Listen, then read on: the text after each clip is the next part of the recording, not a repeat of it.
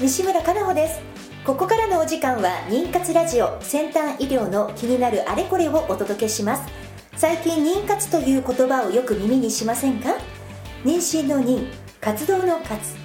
一言で言えば文字通り妊娠するための活動という意味があります。まさに妊活中のあなたに届けていく20分間です。この番組ではゲストをお迎えしテーマに沿って不妊治療の最先端技術をご紹介していきます。お話を進めていただくのはスペイン発の不妊治療を専門とした遺伝子検査会社アイジェノミクスジャパンのシルバンさんです。シルバンさんよろしくお願いします。よろしくお願いします。そして今日もアイジェノミクスのオフィスに東京ハートクリニックの小柳ゆり子先生にお越しいただいております。先生もよろしくお願いいたします。さらにアクロスジャパン代表の小川田鶴さんに日米の治療の違いについてお話を伺っていきます。小川さんよろしくお願いいたします。はいよろしくお願いいたします。この番組は不妊治療に関わる遺伝子検査の専門家アイジェノミクスジャパンの提供でお送りします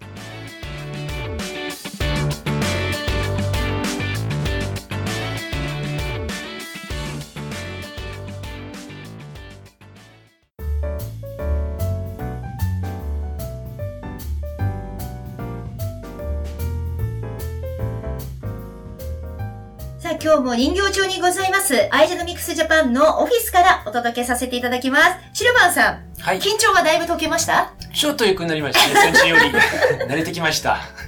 はい。えー先週もね、あの、自己紹介などをしていただいたり、あと、40代の妊活についてっていう話では、シルバーさんまさに40代で、それから妊活についてっていうところのね、はいえっと、フランスのお話なんかもいろいろ伺いました。そうですねはい。今週もよろしくお願いしますはいよろし。くお願いしはい。ます、そして、先週に引き続きまして、東京ハートクリニックの小柳ゆり子先生でございます。先生よろしくお願いいよろたししくお願います。しますそして、先生のお隣にもう一人ゲストの方お越しいただいております。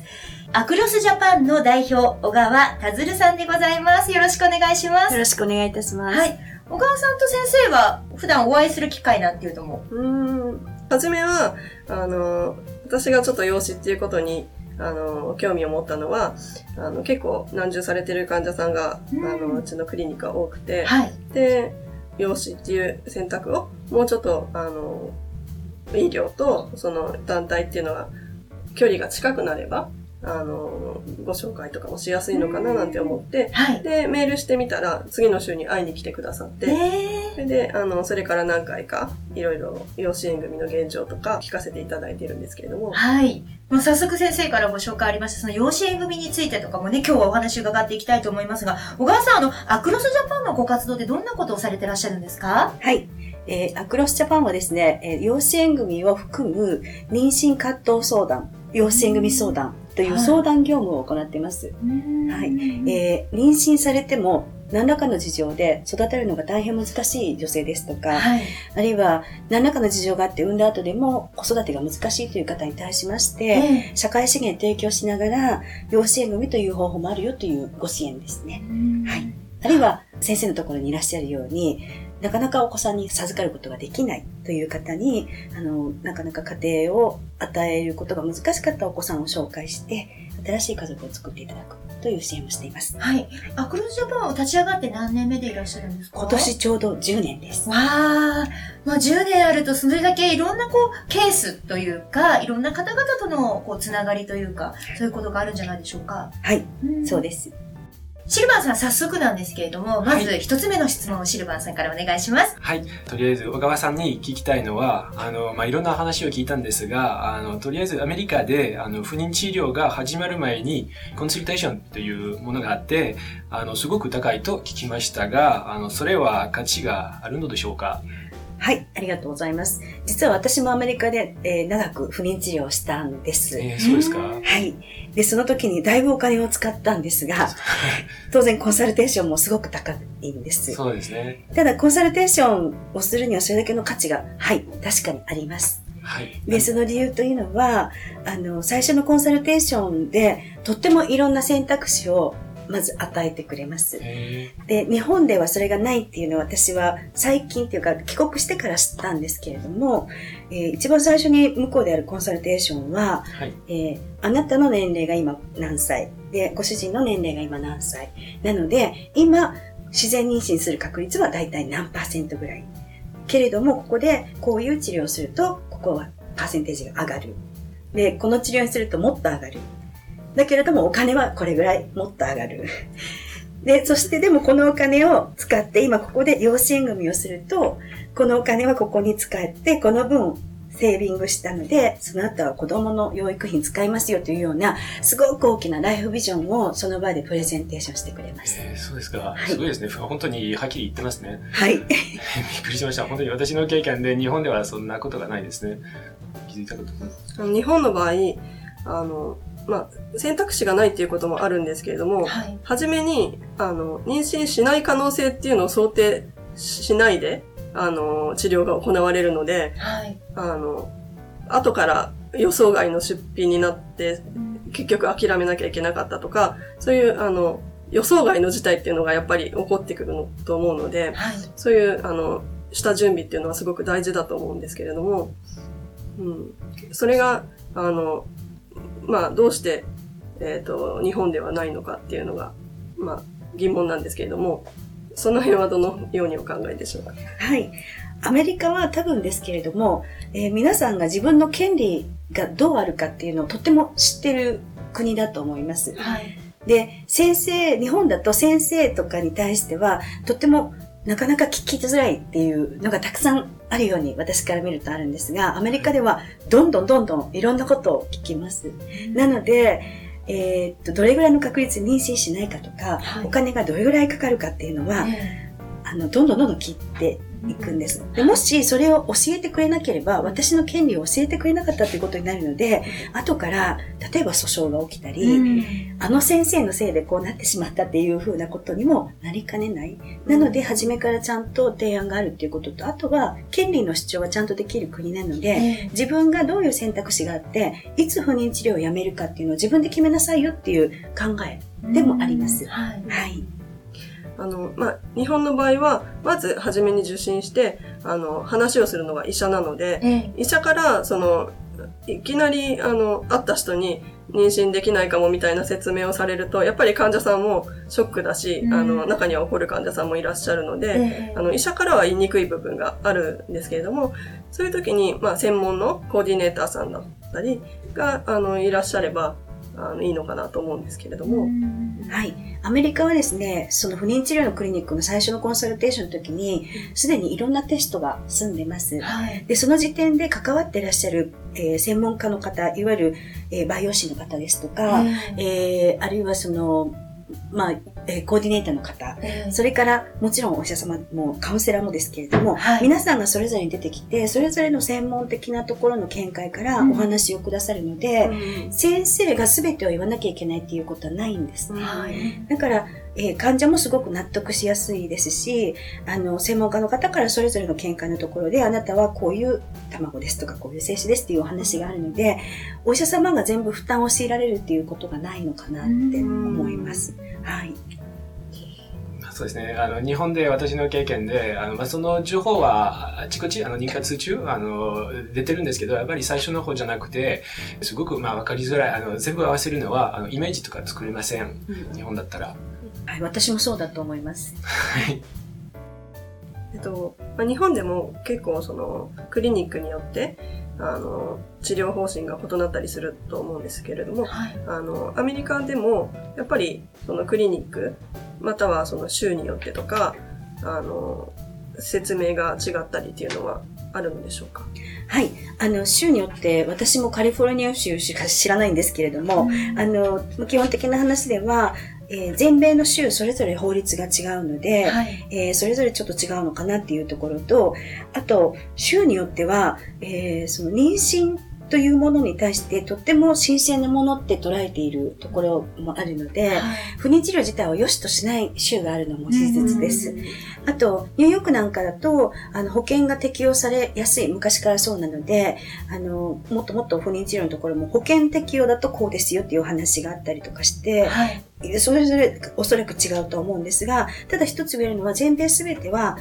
まず患者の持つ権利をちゃんと私たちが尊重しているかどうかっていうのをクリニックはあのケアしてくれてるかなというのはあります。なんかどこでどんな風に伝えるかっていうのは常に患者が今その時点でどういう情報を求めているかっていうのに即してちゃんと答えていってくれてるのかなと思います。うんはい。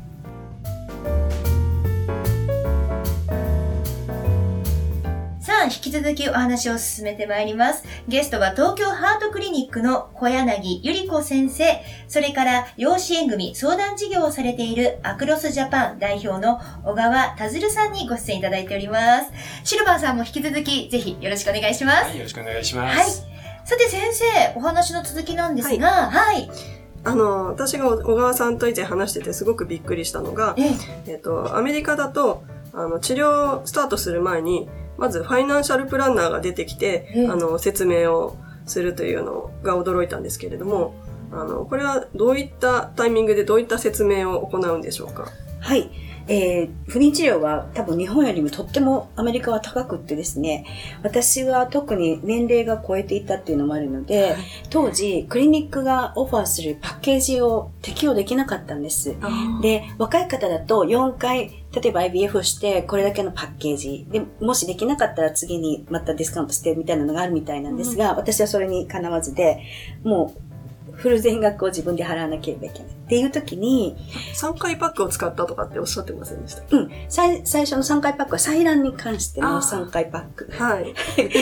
で、いろいろそういうパッケージがいっぱいあるのを説明するのが、ファイナンシャルプランナーさんで、で、これを分割にして払うのはこうできますとか、あと、ここにもしこれで顕微が必要になったら、ここだけかかりますとか、オプショナルでこういうのがあるとか、その後凍結すればこれがいくらかかりますとか、いうのをすごく細かく、えー相談に乗ってくれて説明してくれるのがファイナンシャルプランナーさんで、うん。それかつその後もしできなかった時に養子縁組にここで進めばこれだけのあのセービングができてその分を養子縁組の費用に当てることができますとかいう話までしてくれます。うん。日本だともう養子とかいう話はもう最後の最後になってからしかしないんですけれども、それを最初に持ってくるっていうのははいすごいなと思いますね。はい。あの、やっぱりさっきお話しした通り、患者の持つ権利って何かっていうのがとっても、まあ、尊重されてる国なので、一番最初から、あなたはこれぐらいの確率だってお話の同様、私たちにも養子縁組によって子供を迎える権利もあるよっていうことをちゃんと、ま、提示するというところなんだと思います。うんあ逆にそれだけ珍しくないっていうことですよね。その養子っていう選択も。そうですね。うんあの、あっちこっちにゴロゴロあるのと、う それから子供の時からん学校のクラスで養子縁組のクラスがあるんですね。は。はいい。えっと、教員のマニュアルにもあるし、不妊治療のクリニックの先生に向けたマニュアルもありますけれども、はいどういったことをカウンセリングするかの中に必ずアダプションっていう言葉は入っていますので、みんな社会の中で養子縁組っていうことは、うん家族の作り方の一つだと捉えてもいいです。うんはい。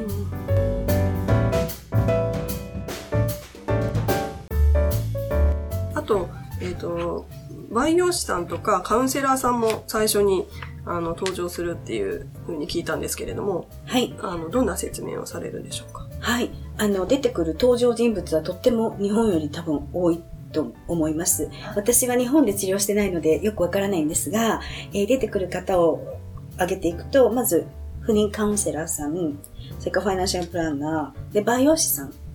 ラボにいる方ですね。それと、もちろんドクターと、それから、えー不妊治療コーディネーターと呼ばれる方がいらっしゃったり、あと凍結すると決めた時には凍結専門のラボの方が出てこられますし、当然一番最初に行った時にはクラークの方とまず基本的なお話をしてカルテを作られる時も30分か40分ぐらいかけてすごい細かいことを聞かれたりとか、登場人物すごく多いです。うん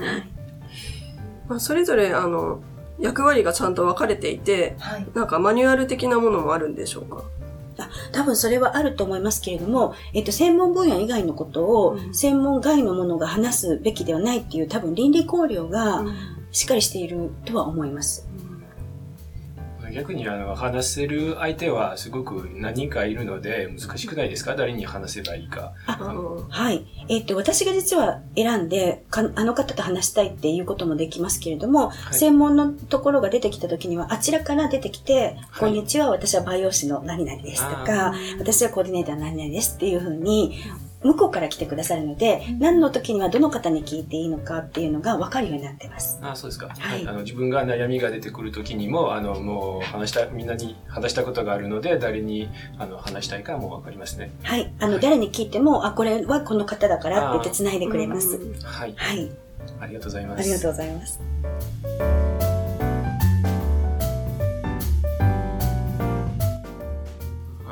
さんもう一つあの今の話を聞きながらちょっと印象が出てきました。あのアメリカではあのなんか家を買うのとあのプランナーとか出てるのでなんかあの不妊治療とかのことはあの商品みたいな感じがしますね。日本はもうちょっと人間とかのの方を見てる気がしますけどどう思どう思いますか？そうですね。あの、明らかにするという面では、確かにとっても聞きやすいですし、あの、後から何かよく金額がわからないけど、この治療をしてしまったっていうことは、あまりアメリカもヨーロッパも初めですけど同じで、ないのかなとは思いますが、はい。確かにすごい確一化されてるので、あの、無機質だ、要するにココールドだって感じる人もいるかもわからないです。はいはい。ただ、後から揉めるっていうことがないのかなとは思いますし、はい私の経験では今、日本で養子縁組の支援をしていますが、うちの団体に来られる子供を迎えたいと願う養親さん、はい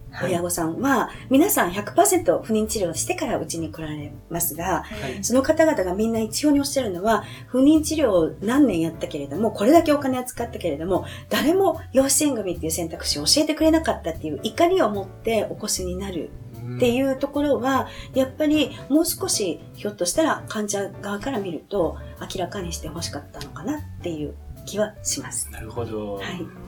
今のお話をお聞きすると、まあ、一見そのアメリカは役割が細分化されていて無機質な感じがするんですけれども、まあ、でも、あの、そのいいところも取り入れつつ、日本なりの、あの、やり方を、あの、探していくっていうのがいいのかなと思います。いろんな状況、こう日本もそうですし、海外でもいろんな状況、ケースバイケースというか、いろんな方々がいらっしゃいますから、うんそういう方々のお声と、先生方のお声と、いろんなこう、情報を集めていきたいですよね。そこからこう、また新しい道っていうのも見えてくるんじゃないでしょうかね。はい。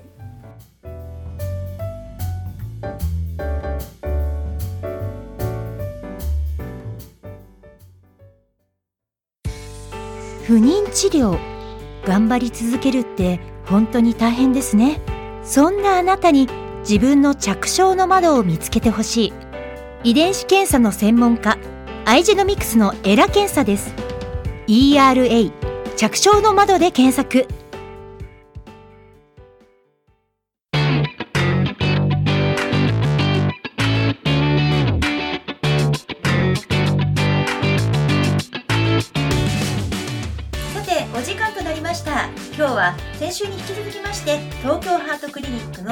柳ゆり子先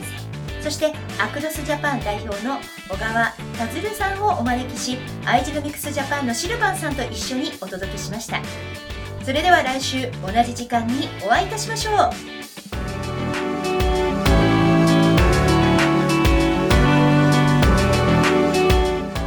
この番組は不妊治療に関わる遺伝子検査の専門家アイジェノミクスジャパンの提供でお送りしました。